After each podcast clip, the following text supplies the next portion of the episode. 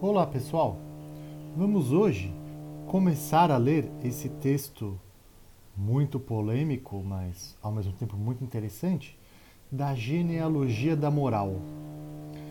Uh, nesse livro, Nietzsche critica, começa o livro criticando os historiadores da moral.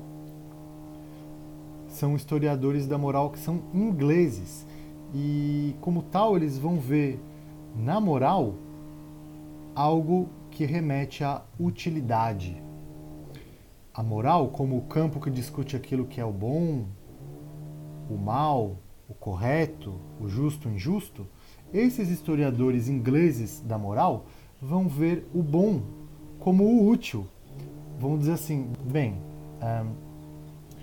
a origem do conceito da palavra bom remete à utilidade. As pessoas começaram a ver que as coisas úteis traziam vantagens e criaram a palavra bom para se remeter àquilo que é útil. E daí, então, uh, portanto, segundo esses historiadores ingleses da moral, mal seria o que não tem serventia, o que não tem utilidade.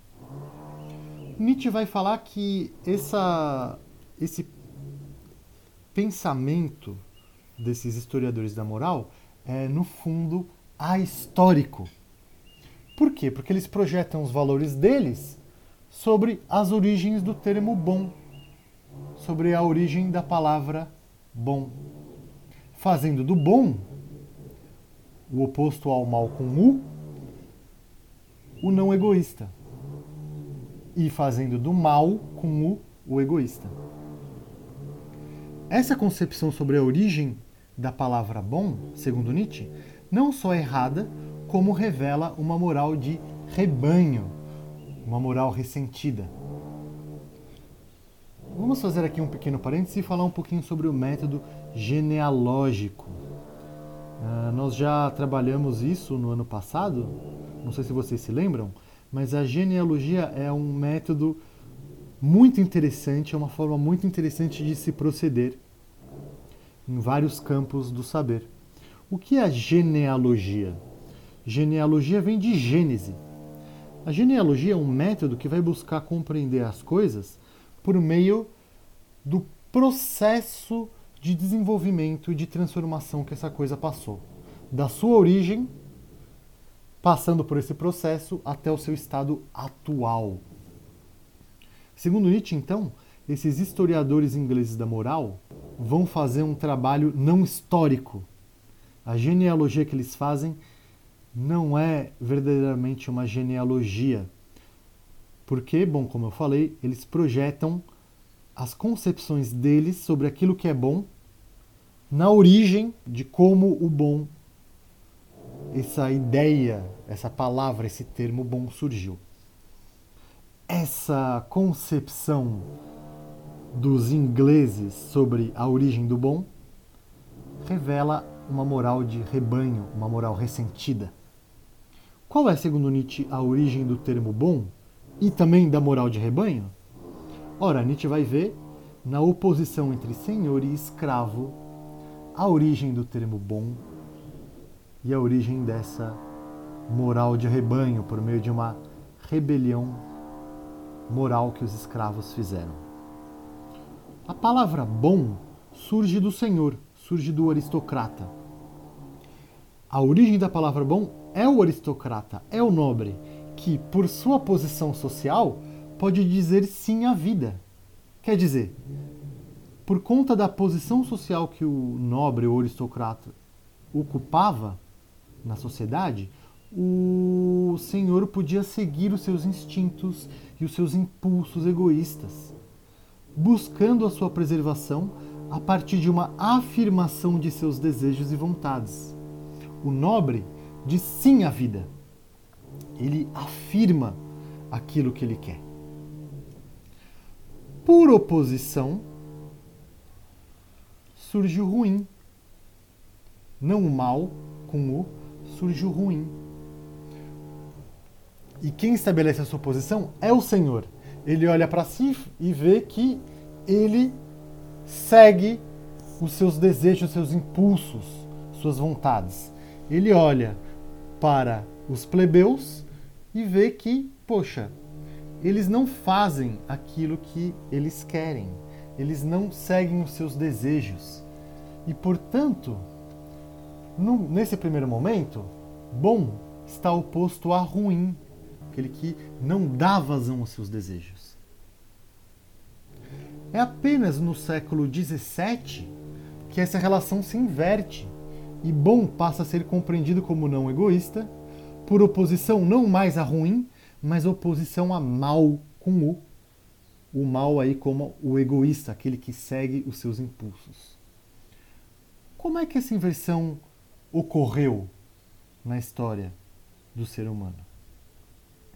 Essa inversão de bom e ruim para bom e mal com o ocorre por meio de uma rebelião escrava na moral. Essa rebelião começa muito cedo, com a religião e com o ideal ascético dos sacerdotes. Na casta sacerdotal reina uma renúncia à atividade, reina uma renúncia à ação, reina uma metafísica antissensualista que nega o corpo, que nega os desejos e que busca uma união mística com Deus. O que seria essa união mística com Deus? É um grande nada, é a imobilidade, é a inação, é a negação da vida. Nietzsche diz que os sacerdotes são os mais terríveis inimigos. Por quê? Bom, justamente por conta da sua impotência. Na impotência dos sacerdotes reina o ódio, e o ódio é a coisa mais venenosa que há. O ódio envenena a alma. Assim, o sacerdote, de frente a um inimigo, odeia o seu inimigo e esse ódio corrói a própria alma do sacerdote. Dessa negação sacerdotal da vida e desse cultivo do ódio pelos inimigos, surge, surge uma outra transformação da moral, surge uma transvaloração dos valores praticada pelos judeus e aperfeiçoada pelo cristianismo. É aí que o bom passa a ser, a, passa a ser identificado com os pobres, com aqueles que não são poderosos, com aqueles que não seguem seus desejos e instintos, com aqueles que não buscam aumentar a sua capacidade de ação, com aqueles que negam a vida. É assim, diz Nietzsche, que começa a rebelião escrava na moral, quando o próprio ressentimento se torna criador e gerador de valores. A moral do Senhor gera valores a partir da afirmação do seu poder. A moral dos escravos, como moral ressentida, gera valores pela reação e pela negação do outro, pela negação do Senhor. O que é o ressentimento? Ora, o ressentimento é um sentimento fundamentalmente reativo. Basicamente, o ressentimento é colocar em um objeto externo uma pessoa, um grupo ou uma classe de pessoas, uma ideia, uma coisa, um objeto. O ressentimento é colocar nessa coisa externa a causa do seu próprio infortúnio e a causa do seu próprio sofrimento. A moral do Senhor, a moral nobre, é aquela da ave de rapina. É aquela que busca aquilo que quer e, pelo seu poder, vai atrás e segue os seus impulsos. A moral dos escravos é uma moral reativa. Não pode porque não tem poder e vê a causa da sua falta de poder no outro, originalmente no Senhor. Aí a partir dessa transvaloração dos valores causada pela rebelião escrava da moral, aí o bom deixa de ser oposto a ruim e se torna o oposto do mal com o. O bom se torna o não egoísta e o mal se torna o egoísta, aquele que segue os seus instintos e seus impulsos inconscientes. A partir de então, bom passa a ser identificado aos pobres ressentidos e mal com o ao nobre aristocrata. Isso pode parecer cruel e injusto se considerarmos a desigualdade social que gerou tanto sofrimento e morte ao longo dos tempos e hoje em dia alcança níveis de brutalidade e sadismo sem igual. Essa pode ser uma interpretação do que Nietzsche está dizendo. O mundo é injusto e desigual e os mais fortes reinam.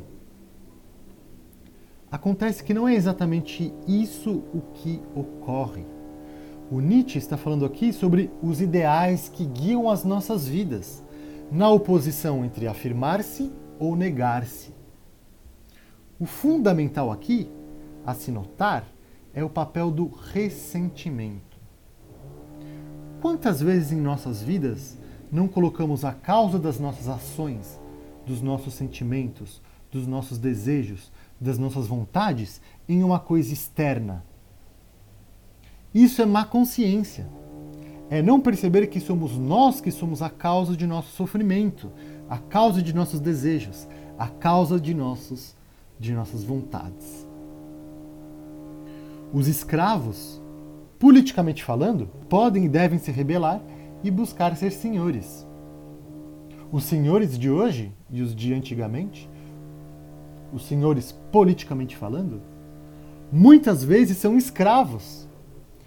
Os de hoje, então, constantemente são escravos e veem a causa das suas ações do seu sofrimento e dos seus sentimentos em uma coisa externa a si mesmo.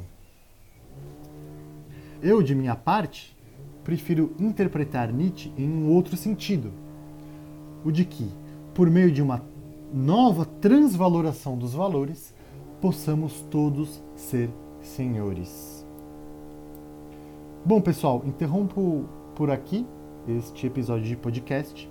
Mando junto com ele uh, excertos da primeira dissertação da genealogia da moral, junto com um vídeo da Maria Rita Kell, uma psicanalista fantástica.